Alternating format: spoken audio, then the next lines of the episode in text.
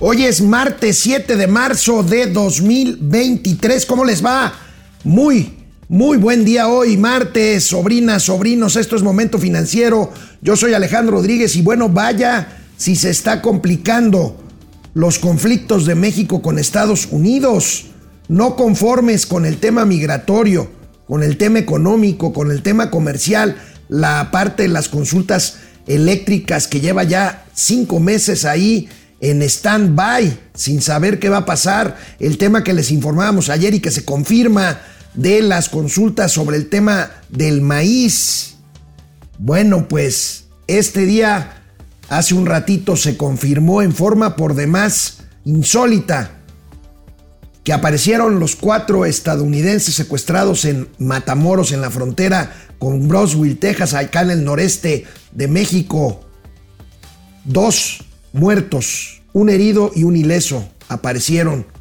Y bueno, vamos a, hablar de esto porque pues sin duda, sin duda que es un tema muy delicado, todo junto pues perfila un eh, frente, un, pues una relación de por sí conflictiva con varios frentes abiertos en este momento entre México y los Estados Unidos. Crece el empleo formal. En febrero tendremos las cifras del IMSS a conocer ayer. Ligero aumento en el índice de confianza del consumidor. Ya van varios meses de subida de este indicador de confianza.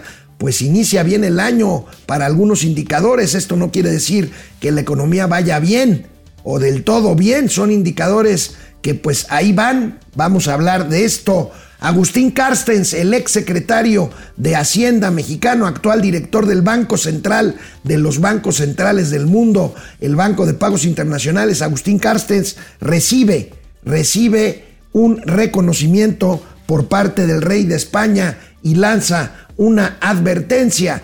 Tendremos, por supuesto, eh, lo que escribió hoy Mauricio Flores Arellano y gatelazos, gatelazos corcholateros y gatelazos presidenciales hoy, martes, martes 7 ya de marzo de 2023. Empezamos. Esto es Momento Financiero. El espacio en el que todos podemos hablar. Balanza comercial. Inflación. Evaluación. Tasas de interés. Momento Financiero. El análisis económico más claro. Objetivo y divertido de Internet. Sin tanto choro. Sí. Y como les gusta. Peladito y a la boca. Órale. Vamos, réjete bien. Momento Financiero. Bueno, pues antes de ir eh, al tema este de la compleja situación que vive la relación de México con Estados Unidos, nuestros vecinos del norte, sí quisiera abrir el programa porque recibí muchos comentarios en torno a eh, pues eh, el tema principal del programa de ayer en el sentido de que Hacienda había ajustado su pronóstico de crecimiento a la baja recibí muchos comentarios y bueno, pues lo único que tengo que eh, pues hacer en vez de alegar, pues es ponerles exactamente lo que dijo ayer, no, ayer no, lo que dijo el viernes en la reunión de consejeros de Banamex, el secretario de Hacienda y Crédito Público. Aquí tienen tal cual lo que dijo y después hablamos. Es que nosotros habíamos estimado un crecimiento eh, de 2% castigando el cierre de 2022 y eh, estábamos esperando 2.0%. Ahorita con la información parcial que tenemos en, en lo que está revelado del primer trimestre, estamos estimando 2.6%. Entonces, como ustedes ven, eh, las estimaciones se modifican según las últimas lecturas, no solamente de datos, sino interpretación de datos. Y por eso es lo que les decía de que no estemos haciendo actualizaciones tan frecuentes que después se pierde la visión de exactamente qué es lo que están pensando. Eh, pero la última lectura es más favorable que la de diciembre porque y está en medio, más de medio punto porcentual más favorable que la de diciembre. Ahora bien, anecdóticamente lo que vemos son condiciones de escasez de materiales eh, industriales condiciones de apretamiento laboral en sectores calificados, condiciones de escasez de terrenos industriales en el norte del país y un empuje de inversión pública y privada que viene acompañando el impulso de los proyectos, no solamente los del sector público, sino los del sector privado, que ahora ya está acompañando más el ciclo de alza de inversión bruta fija en eh, varias regiones y en varios sectores. Entonces, no estamos eh, todavía eh, preparados para afirmar que va a ser 2.6 o que lo vamos a mantener en 3, pero, o cerca de 3, pero sí estamos, la última información que tenemos y la última interpretación de datos es que la tendencia se mantiene al alza. Pues ahí tienen, el, secretario de Hacienda primero dijo de lo que había las expectativas que no las hicieron públicas en diciembre. Ahora bien, si bien al final de este corte el secretario sí habló de esa expectativa que el propio presidente dijo de 3%, sigue diciendo que con base en una expectativa de 2% en diciembre que no conocimos, ahora dice que es 2.6% y por lo tanto es hacia arriba. Lo que pasa es que el secretario mismo reconoce que estas perspectivas o expectativas cambian. Y efectivamente, antes de diciembre, tanto el propio secretario, como se los mostré ayer también en un tuit, y el presidente de la República, que está grabado, pues ambos dijeron que la expectativa inicial para el 2023 de crecimiento económico sería del 3%.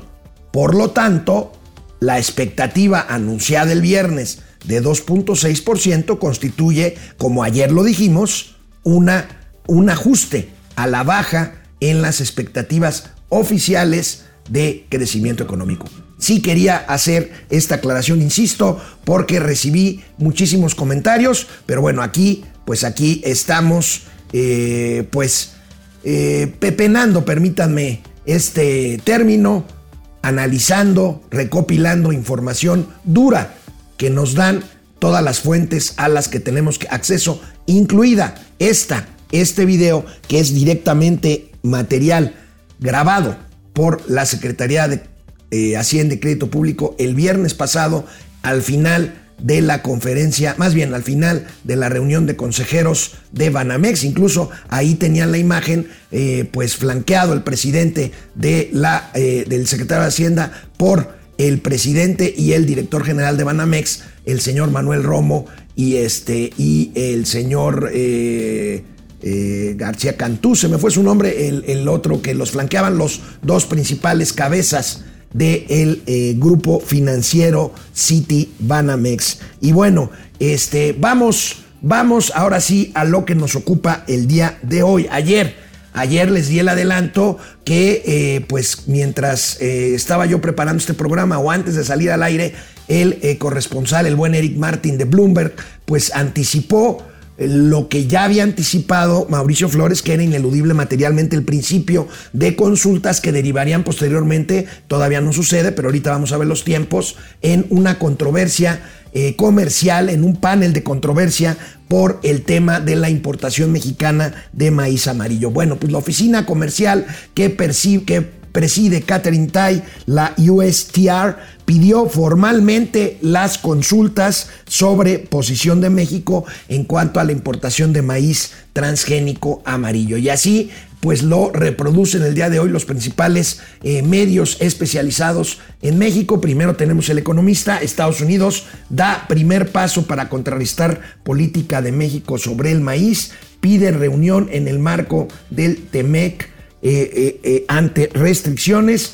Es una primera fase para resolver un diferendo de una política por una política sanitaria. México sostiene que el maíz transgénico, cosa que no ha sido demostrada científicamente, es dañino para la salud humana y pide evidencias científicas incontrovertibles para que con este razonamiento México suspenda la importación que ahorita vamos a ver, más bien a recordar, porque ya lo hemos platicado, de qué estamos hablando en materia de dólares y centavos de dólar. Este es el economista, vemos el financiero, en donde tiene un panorama eh, que incluye algunas otras cosas que ahorita les comento, piden en Estados Unidos consultas con México sobre el caso del maíz. Ahí tenemos la foto y la cita de Catherine Tai, la política de México, las políticas de, México amenazan con interrumpir miles de millones de dólares en comercio agrícola y estamos hablando básicamente de maíz amarillo. Insiste Catherine eh, Tai que el decreto del 13 de febrero es eh, no consistente, eh, más bien insiste la Secretaría de Economía eh, que en un comunicado que ayer sacó la Secretaría de Economía Mexicana, que es consistente con el TEMEC. Los gringos lo único que piden es evidencia científica incontrovertible, incontrovertible de que este maíz es dañino para la salud humana, lo cual pues no es simple y sencillamente cierto. Eh, entonces, bueno, pues ahí tenemos este, este asunto y bueno, recordemos, recordemos el tamaño de este mercado que hace que los productores de maíz amarillo de los Estados Unidos pues hayan puesto el grito en el cielo desde un principio y hayan perfilado ante la inamovilidad de la visión y de la posición mexicana, pues que han eh, pues llevado a este tema de las consultas. Recordemos que hay un proceso similar, hubo ya un proceso similar de consultas y luego panel en materia automotriz, ganó México y Canadá en contra de Estados Unidos, está pendiente y ya lleva cinco meses pendiente sin panel, pero sí con consultas que no llevaron absolutamente a nada en materia de... Eh, eh, energía eléctrica. Ahora estamos con este tema de las importaciones de maíz y esto es lo que le preocupa a Estados Unidos, al gobierno en apoyo a sus productores de maíz. Fíjense nada más para recordar de qué tamaño es el negocio.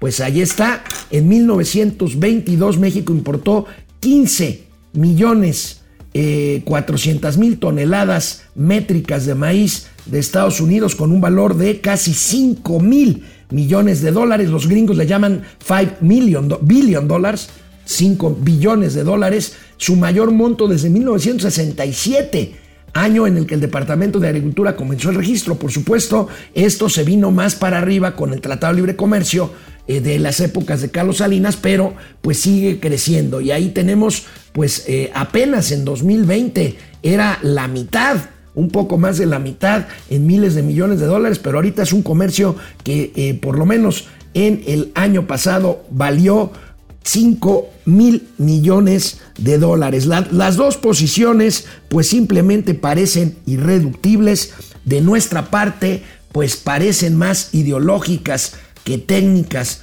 o científicas. Nada más falta que la señora Marielena Álvarez Builla, directora general del CONACIT, saque un paper. Así le dicen los científicos a los artículos científicos. Bueno, pues que han muerto decenas de miles de aluches que han consumido maíz amarillo transgénico. Es lo único que nos falta porque, bueno, pues parece, insisto, una posición más bien ideológica. Aquí tenemos los eh, posicionamientos de ambos lados. Por un lado, Catherine Tai dice las políticas de México amenazan con interrumpir miles de millones de dólares en el comercio regional, ya como lo habíamos visto, y la Secretaría de Economía no lo hizo directamente Raquel Buenroso, la secretaria, sino un boletín de prensa simplemente emitido por la Secretaría de Economía. México demostrará con datos y evidencia que no hay afectación comercial. La pregunta es, si lo va a demostrar, ¿por qué no lo ha demostrado ya? Pues porque no hay manera de hacerlo. Entonces, bueno, los tiempos, aquí están los tiempos. Hay, fíjense, hay 30 días, 30 días eh, a partir de la solicitud de la consulta para que se dé una primera y las que sean reuniones de consulta. O sea, hasta el 5 de abril Estados Unidos puede demandar o pedir una reunión, la primera, de aquí hasta el 5 de abril, puede ser hoy, puede ser mañana o hasta el 5 de abril. Dependiendo de una reunión o dos o tres o las que sean de aquí a 30 días, si se ve que hay manera de resolverlo sin un panel de controversias, cosa que se ve difícil que sea, bueno, pues habrá 150 días adicionales hasta el 2 de septiembre para consultas generales, que fue lo que pasó con el caso de la energía eléctrica. Y ya sea en abril, terminando el primer periodo de 30 días, si Estados Unidos no se da por satisfecho, o hasta septiembre, si Estados Unidos permite que haya consultas más amplias antes de solicitar el panel eh, de controversia, pues sucederá esto. Por lo visto, pues no hay manera de que se pueda evitar este panel de controversia que seguía que árbitros terceros previstos en la propia normatividad del Tratado Mexicano, Estados Unidos y Canadá, el libre comercio, el TEMEC, pues sean terceros los que resuelvan esta, esta controversia. Y así, pues tenemos, tenemos un frente más de una de por sí compleja relación con Estados Unidos, un país pues muy poderoso, un país que es nuestro socio, un país con el que compartimos 3.100 kilómetros de frontera común y bueno, pues demasiados fuegos, demasiados bollos en el, en el horno, demasiados, este, demasiadas eh, guisados en la lumbre, como dicen, porque está el tema migratorio, insisto, está el tema eléctrico y ahora el tema de maíz, pero hay otro, el tema de seguridad que no habíamos comentado, pero que a partir de ayer escaló hasta la mismísima Casa Blanca. ¿Por qué? Pues porque el fin de semana hubo en Matamoros un lamentable suceso de cuatro ciudadanos estadounidenses pues secuestrados. Hay un video, o sea, es un secuestro filmado, es un secuestro documentado en donde se ve cómo, cómo presuntos sicarios pues simplemente levantan a estos cuatro ciudadanos americanos. Bueno, pues hoy este conflicto escalará y escalará feo. ¿Por qué? Porque esta mañana, en la mañanera, se confirmó, se confirmó que aparecieron estos cuatro ciudadanos americanos, dos lamentablemente muertos, han fallecido y otros dos, uno herido, no sabemos con qué nivel de gravedad, y otro ileso. O sea, son los cuatro que pues se anunció en este país en donde pues francamente Qué vergüenza, porque miren este gobierno, este gobierno chafa, este gobierno de pacotilla. Miren nada más cómo se anunció. Es obvio que el presidente no sabía lo que le iban a informar. En plena mañanera le pasaron el teléfono, abrió el micrófono y así informa de este hecho grave el gobernador de Tamaulipas, el morenista Américo Villarreal, que abre, abrirá una herida mucho mayor en la relación actual de México con Estados Unidos. Esto pasó hace menos de una hora. El gobernador, y que ya los encontraron. Este, pues informa. Gracias, quiero oír. ¿Eh? ¿Lo quiere oír? Mientras yo le voy A informando ver, aquí. espérate, vamos de una vez. A ver, aquí está en altavoz, ¿lo quiere? Es una llamada del gobernador. Sí. Este, Américo, mira, a órdenes. eh, te están escuchando, ¿eh? Aquí en la, en la de, conferencia. Sí, señor. ¿Puedes eh, informarnos? Pues, señor, eh, siguiendo sus instrucciones del trabajo en conjunto, no hemos dejado desde el día viernes de estar atentos de este problema. Y hoy, aproximadamente hace una hora, nos notificaron que había indicios de haber visto a los cuatro ciudadanos norteamericanos. Y hace 35 minutos ya fue este, plenamente confirmado por la Fiscalía. Eh, en- de los cuatro, hay dos de ellos fallecidos, una persona herida y la otra con vida. Y ahorita van las eh, ambulancias y el resto del personal de seguridad a dar el apoyo correspondiente pues para el traslado y el apoyo médico que se pueda requerir. Muy bien, este, Américo, eh, muchas gracias, ya se informó y más tarde eh, la secretaria Rosa Isela Rodríguez va a detallar más, a ampliar la información. Así es, ¿Eh? así es, pues lo que tengamos y inmediatamente se lo reportamos. Bueno, un abrazo, muchas gracias. Gracias, a sus órdenes. Adiós, adiós. Hasta adiós. Voy a contestar.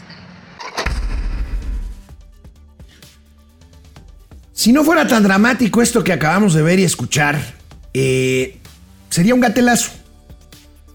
Es obvio, escucharon cuando la secretaria de eh, Seguridad, Rosa Isela Rodríguez, le dijo al presidente, no lo quiere escuchar antes. Es obvio que el presidente no sabía a qué le estaba abriendo el micrófono. Por supuesto, después de esto que acaban ustedes de eh, escuchar y de ver, insisto, el presidente, bueno, pues trató de dar algunas maromas.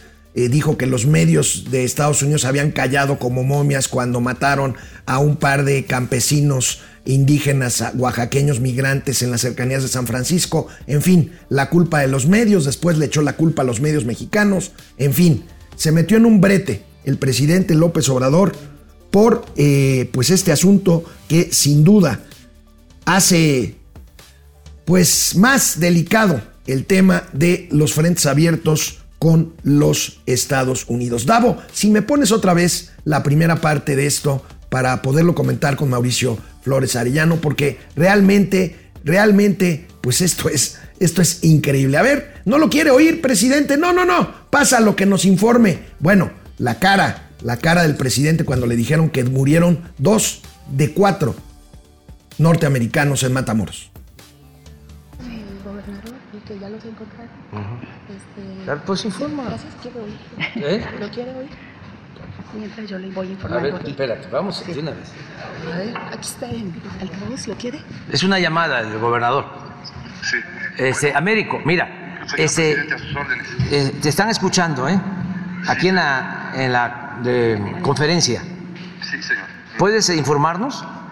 Pues señor, eh, siguiendo sus instrucciones del trabajo en conjunto, no hemos dejado desde el día viernes de estar atentos de este problema y hoy aproximadamente hace una hora nos notificaron que había indicios de haber visto a los cuatro ciudadanos norteamericanos y hace 35 minutos ya fue este, plenamente confirmado por la Fiscalía. Eh, en- de los cuatro hay dos de ellos fallecidos, una persona herida y la otra con vida y ahorita van las ambulancias y el resto del personal de seguridad a dar el apoyo correspondiente pues para el traslado y el apoyo médico que se pueda requerir. Muy bien, este, Américo, eh, muchas gracias, ya se informó. Es increíble, Mauricio Flores Arellano. Es obvio que el presidente no sabía lo que iba a escuchar y por supuesto después maromeó. ¿Qué cosa? ¿Qué opinas? Bueno, mira, hacen el ridículo todos los días y uno cree que ya llegaron al límite Es y increíble. lo sorprenden. O sea, la verdad, esto es como para no aburrirse, aunque también es para estresarse. Porque, a ver, ayer nos enteraron desde el domingo que ya este, el Congreso de los Estados Unidos está moviendo su iniciativa para que las tropas armadas, las tropas de Estados Unidos tengan operativos en México. Hay quienes dicen, no, es que eso es el pretexto. No, señores, se les están muriendo 80 mil gringos jóvenes por el tráfico de fentanilo. Eso todos los años. Pero además, la presión y la violencia que ejercen las pandillas mexicanas también responde en buena medida, y así lo dice el documento, no lo digo yo, el documento que está ya en el Congreso de los Estados Unidos, de que el gobierno mexicano ha perdido el control territorial. Ese es el punto. A ver, hay quienes dicen, oye, pues qué bueno que a estos cuates los encontraron, ¿eh? ¿Qué? 48 horas después de que los levantaron, ¿no? Sí. ¿Ah? Dicen, oye, y a los mexicanos que tienen años de desaparecidos los mandan ahí con la Guardia Nacional y, el sargento Tompiate. No, jefe, tope su turno. Pues que mire, si no, pues allá hay una palita y llévese un sombrero para que no se queme a ver si encuentra los huesos de su pariente. O sea, lo estoy diciendo en una broma sorda, cabrona, pero así pasa. O sea, tuvo que entrar el FBI para detectar dónde estaban estos jóvenes, dos de ellos ya asesinados, uno herido, el otro está en vida, no sabemos en qué estado. Pero los miles de mexicanos que están desaparecidos, muertos, calcinados, hechos pozole, se deben a que la estrategia de abrazos no balazos es un fracaso. Amigo, ese después, es el tema. ahorita que decías del FBI, Sarita Pablo, Sara Pablo, a quien le mando un beso, reportera de fórmula, muy buena, que está todos los días siguiendo al presidente, pobre López Obrador, este, le preguntó sobre la presencia del FBI en territorio mexicano y el presidente, ¿qué le contestó? ¿Qué le? Sarita, no te voy a contestar porque vas y le vas a ir a decir a Ciro Gómez Leiva o a Joaquín López Dóriga y ellos me van a echar la culpa a mí. ¿Qué nivel, qué nivel está alcanzando A ver. hacia abajo A ver. este señor? A ver, Es a ver, a ver. Es un pendejazo. O sea, eso lo sabemos. El problema está en que, como lo decías hace rato, mi Alex, el tema, ah, no es que los medios ocultaron el asesinato de los mexicanos allá, Mijes, este, en California, el otro. A ver, señor, el problema, el problema no es que si los medios, ¿eh? El problema es, la violencia interracial y la violencia Bueno. también que hay por el narcotráfico. O sea, No nos olvidemos. Es más, mañana les cuento en el eje central un tema bien cabrón relacionado con Telecom y fentanilo. Bueno, vamos, Nada para que no diga el presidente que aquí damos puras malas noticias Que somos para perjudicar a su gobierno. Que somos bueno, vamos a seguir con pronto. las noticias positivas en materia económica que hay poco a poco. No quiero decir que vamos bien. Pero pues hay ahí, ya vimos los indicadores de consumo, ya vimos los indicadores de, de, este, eh, de inversión fija bruta, se los daba yo ayer. Bueno, el empleo formal creció en febrero. El IMSS dio a conocer que se crearon en febrero 175 mil plazas dadas de alta. Aquí la nota para que la comente el buen Mauricio Flores Arellano. De una vez echamos la gráfica para que la comente el buen Mau. Ay, échenla, véanla. Sí, efectivamente hay 175.900 empleos, pero ojo, ojo, ¿te acuerdas cuántos se perdieron en diciembre? Eh, no me acuerdo, pero sí se perdieron. 380 mil. 380 mil. 380 mil. ¿Cuántos se recuperaron en enero? Que fue la generación más flaca en años. Fueron como 120 mil. O sea que todavía no llegamos a los que se perdieron en diciembre. Tradicionalmente decía este gobierno, no, todo se debe al maldito outsourcing, perra, maldita invención neoliberal. Pero ¿qué pasó? Pues la estacionalidad de la actividad económica chispa a los trabajadores. Ya según hay outsourcing, ya se les tiene que pagar y contratar de manera permanente a los trabajadores. Ojo, la flexibilidad laboral que proporcionaba la tercerización permitía que esta gente se insertara.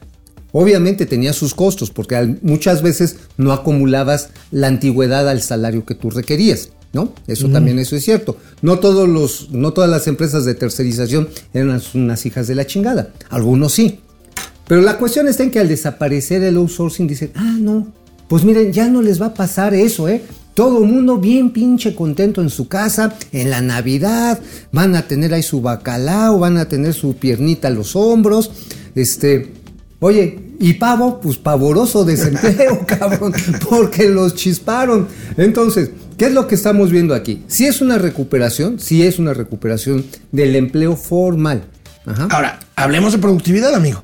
El tema es ese. Ve este, ya lo habías platicado. Sí. Bien. Miren este tuit que subió hace ratito nuestro amigo Carlos Ramírez, analista económico, colega. Ahí tenemos, amigo, la productividad, pues para abajo. Simplemente ahí tienes las cifras, los datos de productividad año por año en este gobierno. Productividad, pues, ¿qué quiere decir?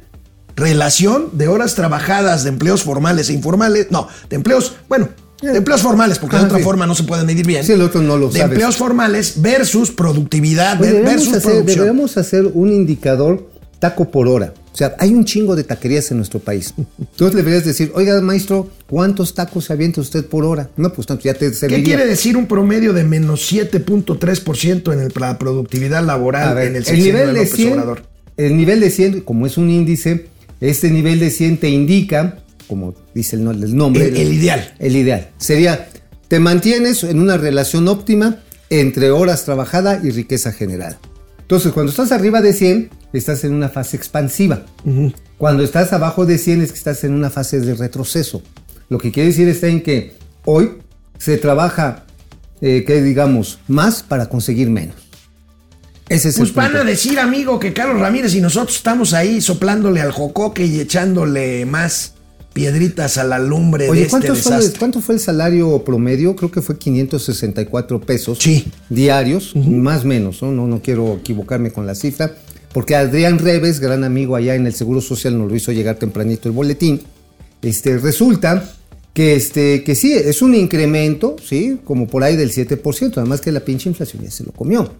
Es decir, eh, si son 564 pesos, estaríamos hablando de un salario como por ahí de 13 mil, un poquito y rayando a los 14 mil pesos mensuales promedio de cotización en el Seguro Social.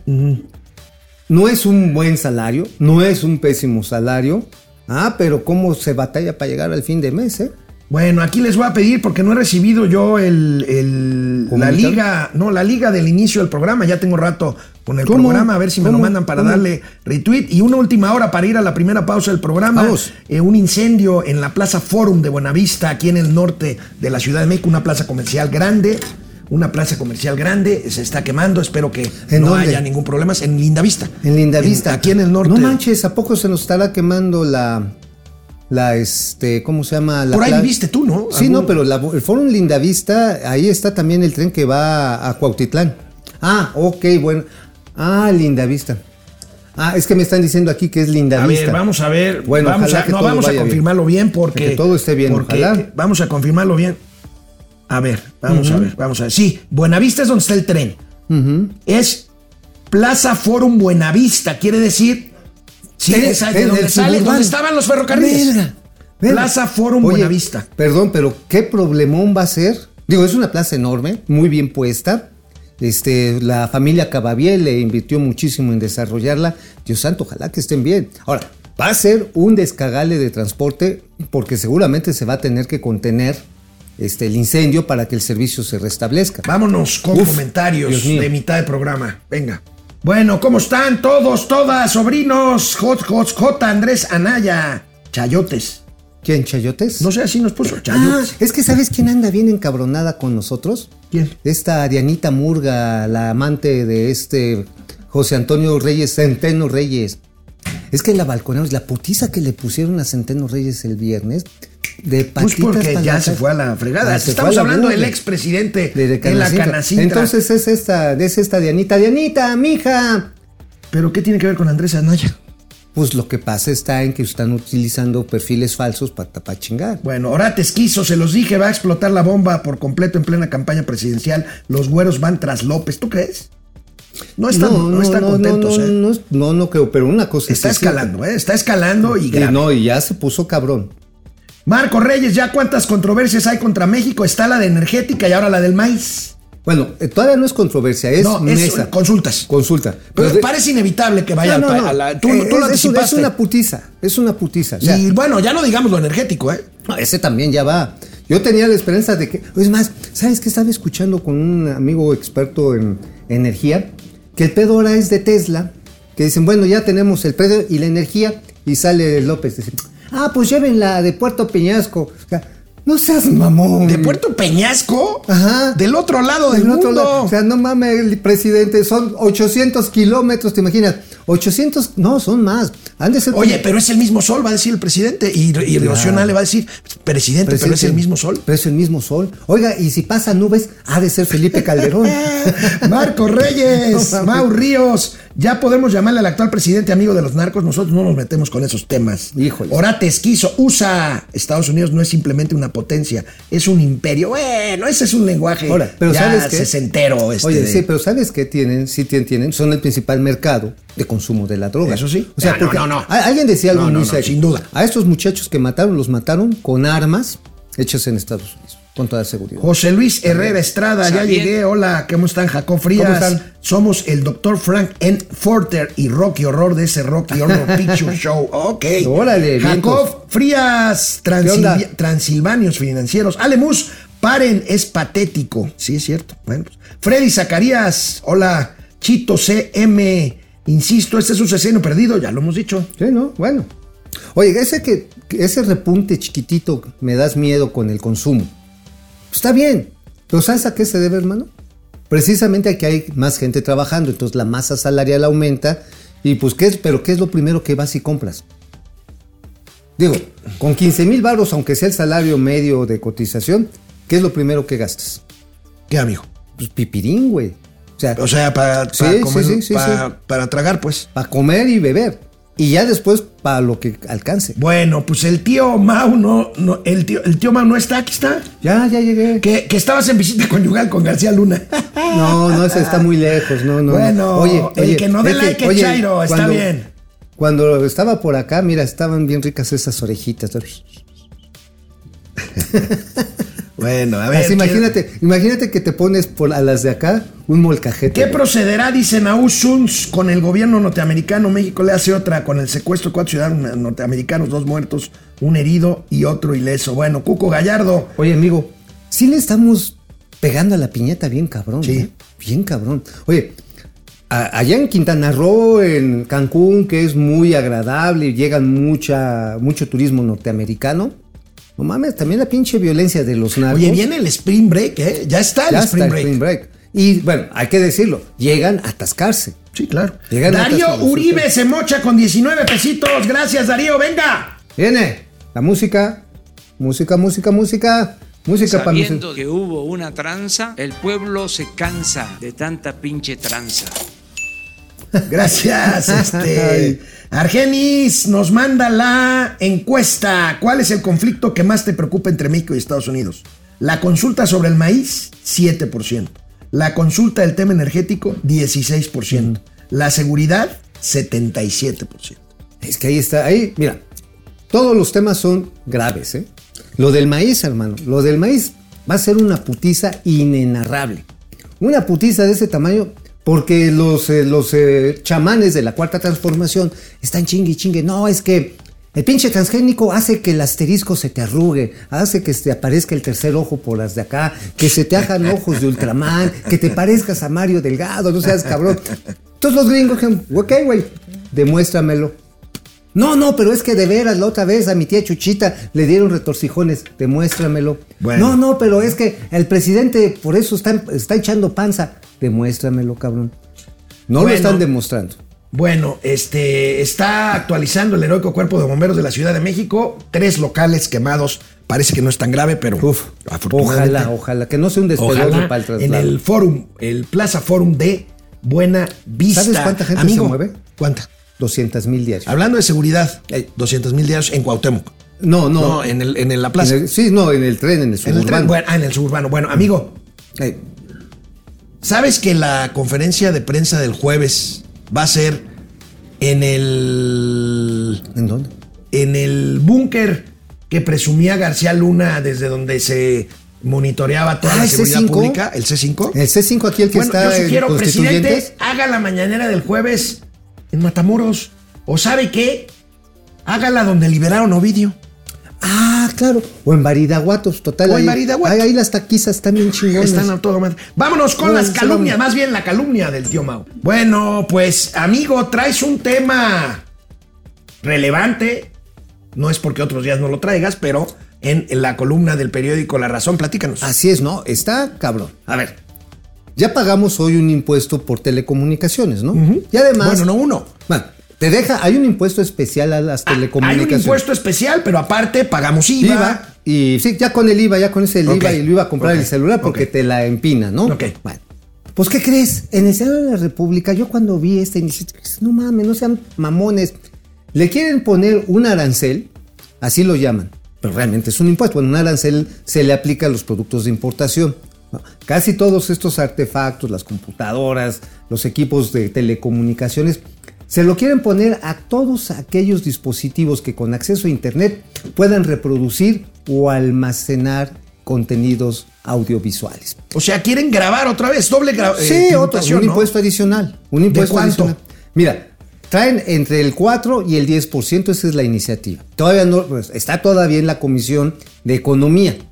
Este, toda, y puntos legislativos, la Comisión de Economía y Puntos Legislativos. Bueno, yo cuando vi, dice, no mames. Bueno, de, de Miguel Osorio Chong no me sorprende porque es un pendejazo.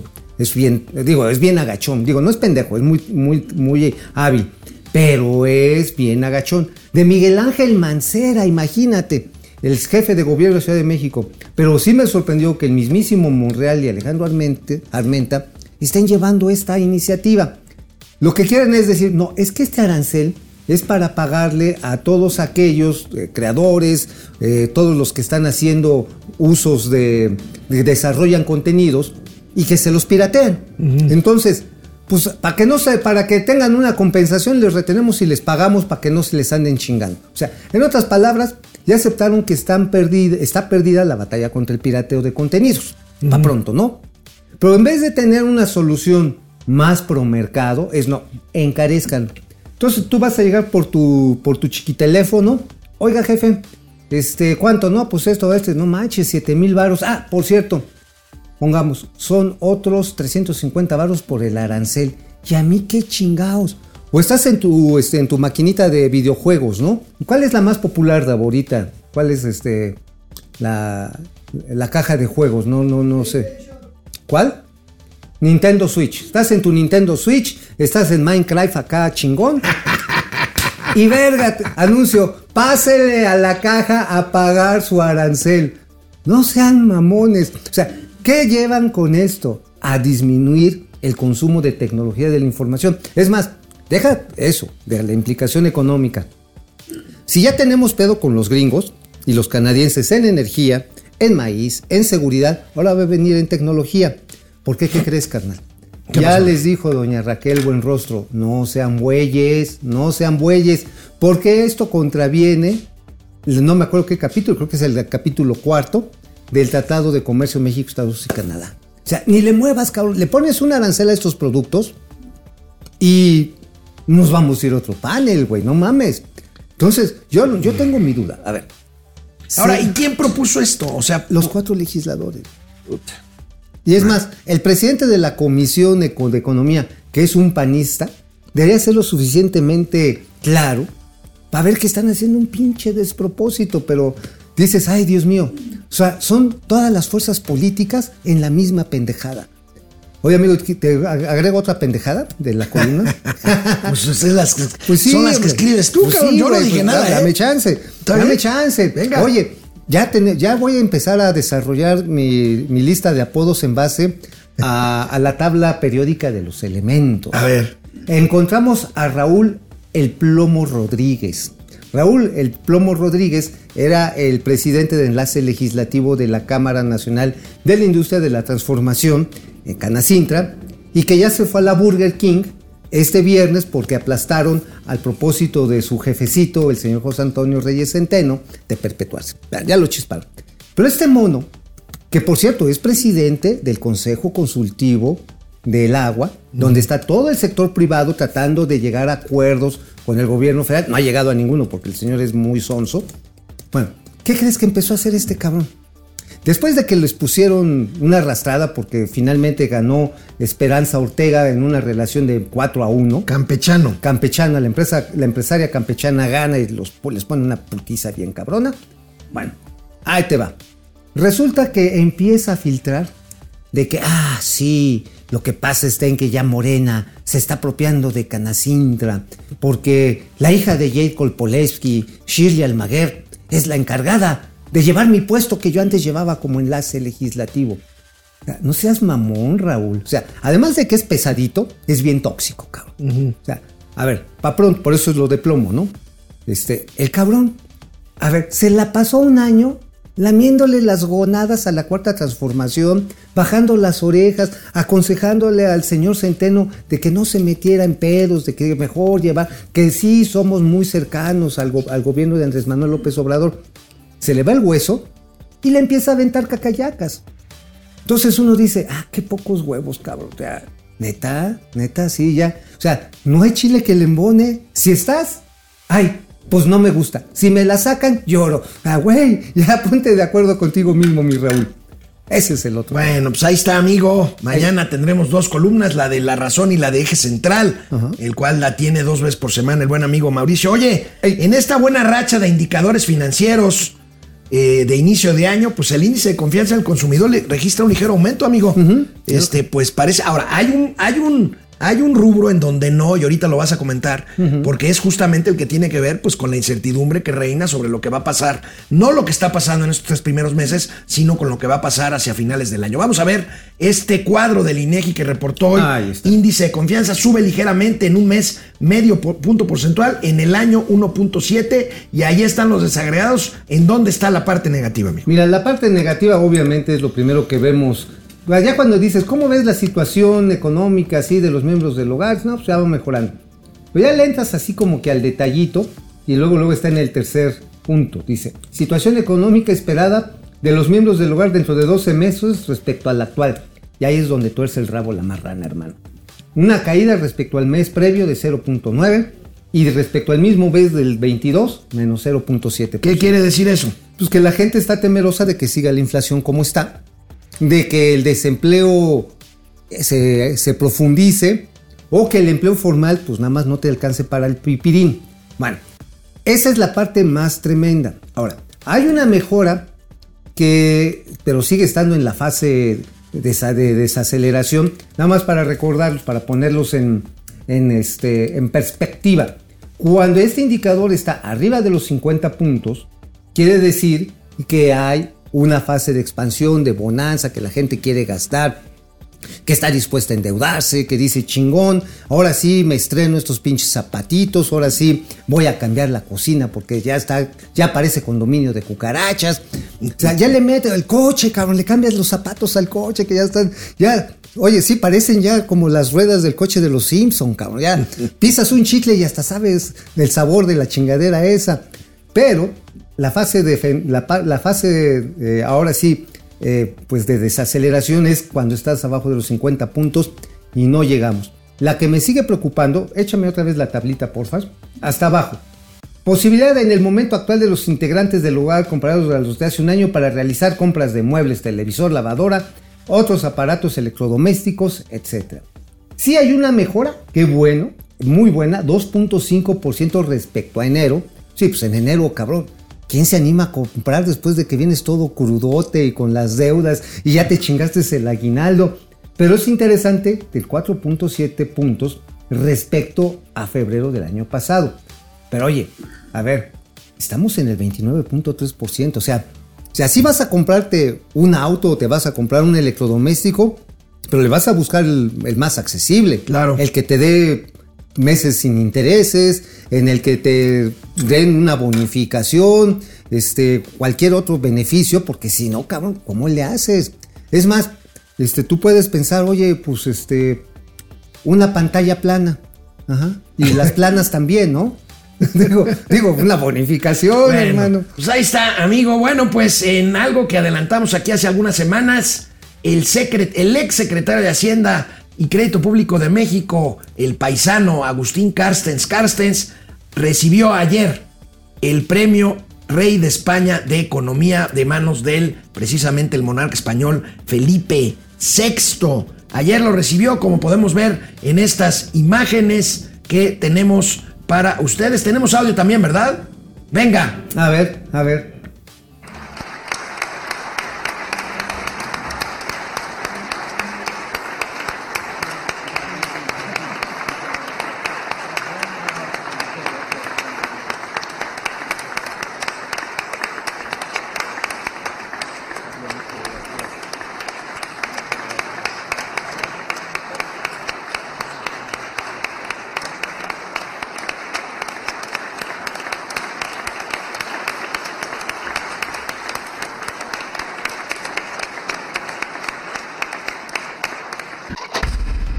Oye, pues un reconocimiento, un gran economista, gran en todos los sentidos. Sí, grande en todos los sentidos. ¿Sabes cómo engordó? ¿Sabes cómo fue cuando engordó?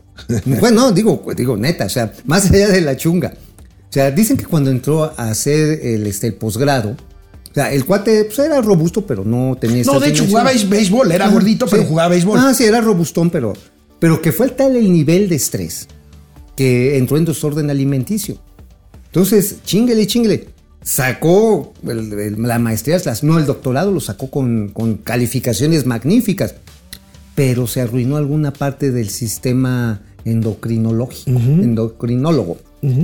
Y pues se fue para arriba. Ahora, pues la verdad está en que. ¿Te acuerdas que, que- que el pinche cacas, perdón, el presidente López Obrador lo criticaba diciendo, ay, sí, es que este señor se come una vaca por el presupuesto que tenía en el Banco de México, ¿no? Para la comida. Sí, sí, sí, pues sí, era un presupuesto amplio. Pero eso no obsta para que sea uno de los economistas más connotados del mundo. Y por lo tanto, vas a ver que lo va a descalificar mañana tu abuelito, güey. Va a decir, ay, sí, esos economistas ya se juntaron con la monarquía porque quieren otra vez conquistar a México y otra vez quieren, no nos quieren regresar el penacho de Moctezuma y exijo que nos pidan perdón Bueno. por Hernán Cortés. ¿Cuánto? ¿Cuánto? ¿Cuánto? Bueno, ya está. pues nada, eso no, no- no tienes que apostarlo. Bueno, el caso es que Agustín Carstens recibió este premio y lanzó una advertencia en su discurso. Siempre claro, Agustín Carstens dice que el prestigio de los bancos centrales del mundo está en juego. Está en juego por eh, pues su política generalizada en todo el mundo de baja de tasas de interés y una inflación que no cede, amigo. Entonces, Carstens de plano les, dije, les dice, ojalá y baje la inflación, porque si no la credibilidad y la reputación de los bancos centrales quedará en entredicho, dijo Agustín Carstens. No, es que no tienen tampoco muchas armas, muchas herramientas los bancos centrales sobre la regulación de los flujos, y menos en economías abiertas. Pueden jugar con las tasas de interés precisamente para encarecer el dinero, Pero en el caso mexicano, aunque se ha encarecido, la inflación no cede.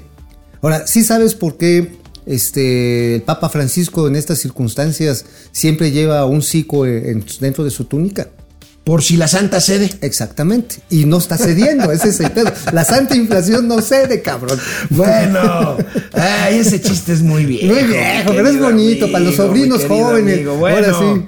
ahí está Agustín Castens. Vamos a la pausa para regresar A los con gatelazos. gatelazos. Bueno, pues amigo, vamos a ver quién está aquí conectado. Este está Marina Sáenz, Jesús Rubio, que somos Aluche y qué monito. Ay, qué bonito. de las finanzas esotéricas. Jacob Frías, José González, desde Aguascalientes, Betso Saludos. FBT Tampico. ¿Por qué nunca hizo la mañanera desde donde se cayó el metro de Tláhuac? Ni siquiera se paró por no, ahí. No, no, ¿Te acuerdas, que, ¿Te acuerdas cómo trató a la gente de Tláhuac? No, mi investidura me prohíbe ir a hacer esos tongos. Güey, tú, las, pe- la pereza de tu regenta, la inso- insolencia e insidia, provocó 26 muertos. Ale Musk se cae con 5 mil pesos chilenos. ¡Venga! ¡Eso! Échenle, échenle. Échenle música. Sabiendo que hubo una tranza, el pueblo se cansa de tanta pinche tranza. Bueno, ¿quién más? A ver, ¿quién más? ¿Quién más, ve Ale? Fifín Neoliberal en la mañanera cir- cir- Circo Decadente desde Jerez. Conejo Blas, tío Saluches de las finanzas. Saludos. Y QJCCG. López juega ajedrez político económico como niño caprichoso que solo ha jugado canicas. dice que somos Greg SP, dice que somos Shaggy y Scooby-Doo. ¿Te acuerdas de las finanzas? Ay, sí, qué bonito. Laura ¿Te acuerdas de esa Galeano. serie? Misterio la orden. Laura Galeano dice que somos el bacacho y la coca. Scooby-Dooby-Doo. Orate Esquizo, Laguser, eh, Oscar Márquez, Ro- Ro- Rogelio Ortiz, Luis Bermúdez. ¿Te acuerdas Una buena noticia. Acaban de otorgarle el premio honoris causa al doctor Arturo Reyes Sandoval, director general Órale. del IPN, el Instituto Politécnico Qué Nacional, bien, por bien. la Universidad Queen Mary de, Lu- de Lord- de Londres, Inglaterra. Bravo, bravo Bueno. por el IPN, ¿eh? La José- verdad que es una de esas instituciones bien nobles. José. Luis Flores. Mariano, gracias. Jorge Eduardo Peña, ¿creen que por su lenguaje soez va a alcanzar más audiencia? Están muy tontos. ¿Se Pues a mí la verdad me vale verga. Ah, pues ahí está. Ahí está. Como está. dirían, ¿eres ignorante o eres indolente? Pues no sé y me vale madre. Ahí está la No, es- respuesta de este gandul. Ajá, me vale que no comparto yo, pero ahí está. Aquí hay libertad de expresión. Pues sí, si quieren mentármela, pues uso mamá prestada. ¿Cuál es el texto? Vámonos con los gatelazos. bueno, pues ya se está haciendo costumbre. Ah, primero, sobrinas, sobrinos. Si buscan trabajo, quieren cambiarse de empleo, bajen JobLab. Ya no será difícil porque JobLab te acerca con los mejores empleadores de México. Descarguen la app, precalifíquense y el trabajo los, los encontrará a ustedes. JobLab es patrocinador de esta original sección de los gatelazos. Oye, ¿ya le bajaste? Digo, la aplicación, güey, porque si no. Ay, digo, igual ni nos eres encuentra. más vulgar que comer con cachucha. Les traigo el tweet. Fíjense, el tweet de un senador de la República de Morena, por supuesto. ¿Cuál? Un senador que quiso ser canciller, soñó con ser secretario de Relaciones ¿Quién? Exteriores. Qué bueno que no fue, ¿Quién, güey. Héctor Vasconcelos, ¿no te No acuerdas? manches, sí, un claro. viejito. Ajá. Miren nada más este tweet. ¿Qué, qué A ver, ya se nos fue. A ver, A ver, ahí está. Amigo. Dice Héctor Vasconcelos. No, no, no. Abajo, sí. Sí, Sí, es abajo, porque le contesta la Melisa que es una trucha. Dice, como senador de la República, solicito al Wall Street Journal y al New York Times y a otros medios que tan prolijamente cubrieron la concentración del domingo pasado en México, destacan en su audiencia la ausencia absoluta de la represión en que tuvo, tuvo lugar. Hazme el chingado favor. Pues, ¿cuál, cabrón? Qué estúpido tweet, ¿no? Pues a ver, nada más demuestra que don Héctor Vasconcelos está todo ardilla, ¿eh? Bien ardilla. Oye, no mames, ya pasaron 15 días, don Héctor, don Héctor, Oye, supérelo. gatelazo supérelo. presidencial. Oye, amigo, Ey. ¿le pasa algo al presidente o de plano ya le vale madres? No, creo que ya le Ve, vale. ve ver, esta, ve esta pieza, esta, este, eh, eh, este clip de una mañanera reciente. No está editado, ¿eh? Es tal cual. Ah. Ah, chinga, a ver. Porque la corrupción no solo es inmoral, es al mismo tiempo una fuente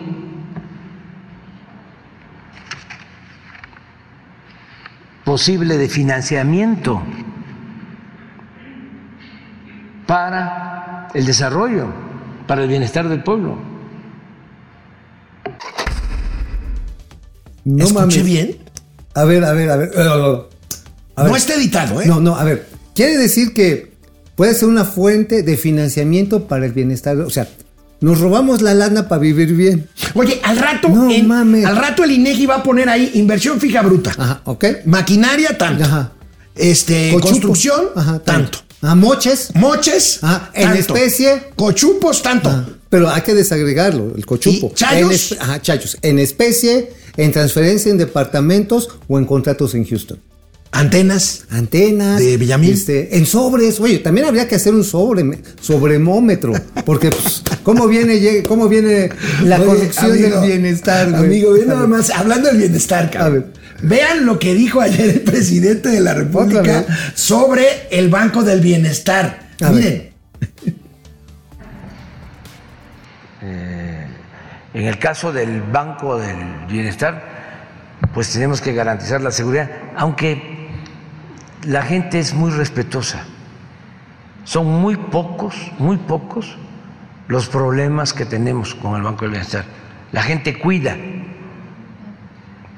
del Banco del Bienestar. Ayer estuve en Zacatecas, hay una situación de violencia delicada que estamos atendiendo, ahí vamos avanzando, y hablábamos de que la distribución de los fondos para los beneficiarios que tienen que ver con el Banco del Bienestar, no hay asaltos. O sea, porque es dinero del pueblo, es dinero de la gente. No hemos tenido muchos problemas de asalto. Bueno, amigo, a ver, esto hubiera sido risible de cualquier forma. Ajá, claro. Pero ayer mismo, unas horas después, Ajá. escasas dos horas Tres después, doritos después. vea lo que reportan en Twitter. Ajá. Ladrones hacen boquete en sucursal del Banco del Bienestar, ubicado en el fraccionamiento Paseo de los Alces en Ve, Huejotzingo, güey, Puebla. ayer 10.45, o sea, no había pasado ni dos horas de que terminó la tómala. Oye, se me hace que ese asalto lo organizó Ese, Claudio ese, X. ese Ay, sí Claudio fue. X. eh, Fue este, Claudio X. Claudio X, ¿verdad? Claudio X, a huevo. O Oye, Amado. Yo Ama- creo- Amado Avendaño. Ah, creo que- Él bueno, fue- Amado yo creo que es Amado el- Avendaño, ¿te lo imaginas con un antifaz y un gorrito? Ah, Oye, yo Ahí creo que con fue el su, amado este, con su cegueta. con su cegueta ahí chingándole. Oye, ¿Sabes el- qué? También el pasado fin de semana le metieron un eh, aparato de- explosivo a uno que está aquí en uno de los municipios conurbados del estuche de México para volar el cajero automático y llevarse el efectivo. Ah, sí, sí, claro. Ajá. Lo que, lo que no había era efectivo. Lo que no había. Ok, bueno, es que tampoco hay gente. Bueno, pues A no. ver, ¿en qué se parece el AIFA? ¿En qué se parecen los fideicomisos de educación y el Banco del Bienestar? Que no tienen gente. Bueno, oye, amigo, pero más aún, fíjense nada más este gatelazo de una gerenta de una sucursal del Banco de Bienestar en Morelos. A ver. Le estaba preguntando una reportera que qué pex y pues se enojó simplemente, miren. A ver. Pero ¿por qué si el delegado ha dicho que pueden venir cualquier día, usted les está, los está regresando a los de la letra A y B? Oiga, no, no me puede, no me puede quitar mi teléfono. ¿Quién dice que no? No me quite el teléfono. No me quite el teléfono. No me Le estoy preguntando, ¿por qué les está dando esa indicación? ¿Por qué me quita el Para que teléfono? no se formen los que no les toca. Pues es que sí nos toca, señorita. El delegado ayer dijo que ellos pueden acudir, los de la letra A y B.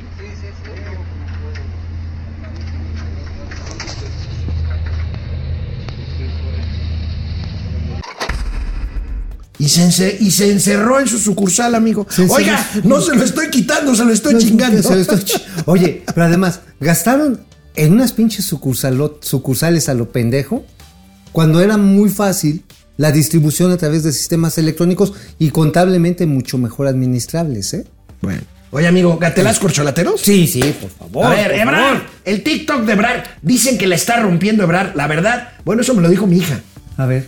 Pero, pues mi hija es millennial y pues yo la verdad a mí, yo no le entiendo, se A me ver, hacen francamente ¿Cómo sé que le están rompiendo? sosos. ¿Que está chingón? Que está chingón. A ver, a ver, a ver. A ver, Goldo, vienes. Yo así cuando voy rumbo a la India.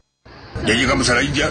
No. ¿Ya llegamos a la India? No. ¿Ya llegamos a la India? No. ¿Ya llegamos a la India? A ver. mm, ya. Ok, sí, es decir, este, voy chingando todo el pasaje y voy inquieto porque está muy lejos. Bueno. Oye, Otro- oye, ahorita debe de venir en chinga a arreglar el desmadre del maíz, ¿eh? Sí. Bueno, este, hoy en la junta editorial, viene cobrando los pasajes.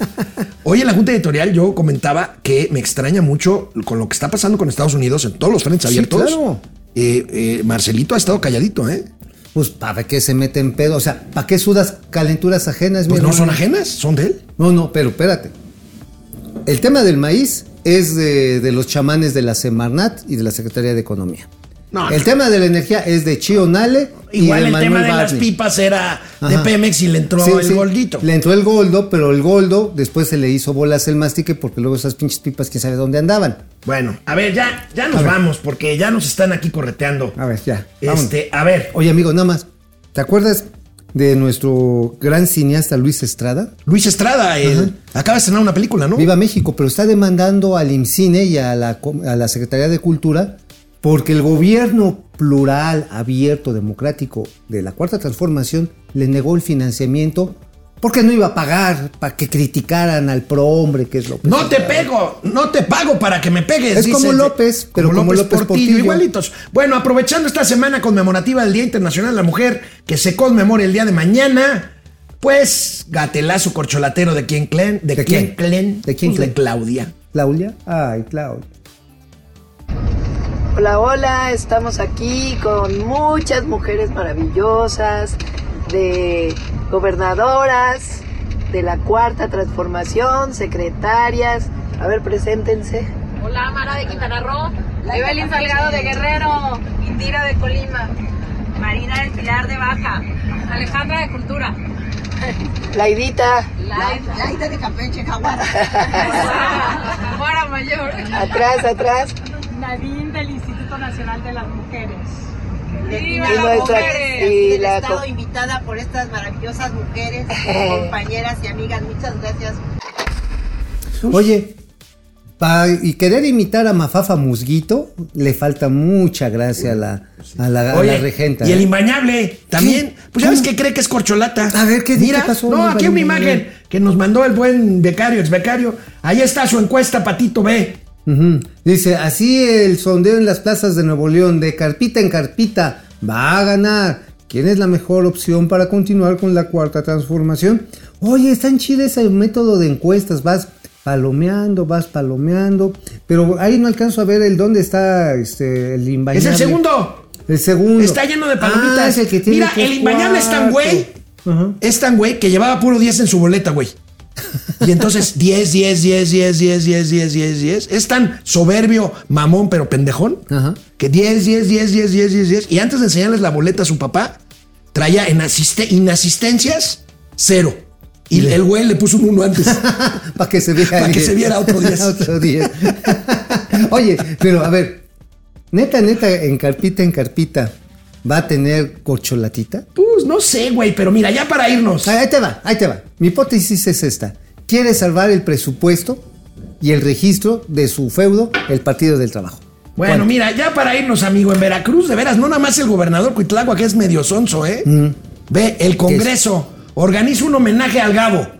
A ver. Al Gabo. ¿Por qué le dicen Gabo? A ¿Por qué le decían? Porque es Gabriel. A Gabriel Mira. García Márquez, claro. Francisco García Márquez. Mariposas amaricias, amarillas. Alejandro Babilonia, porque no es Mauricio Babilonia. Alejandro Babilonia.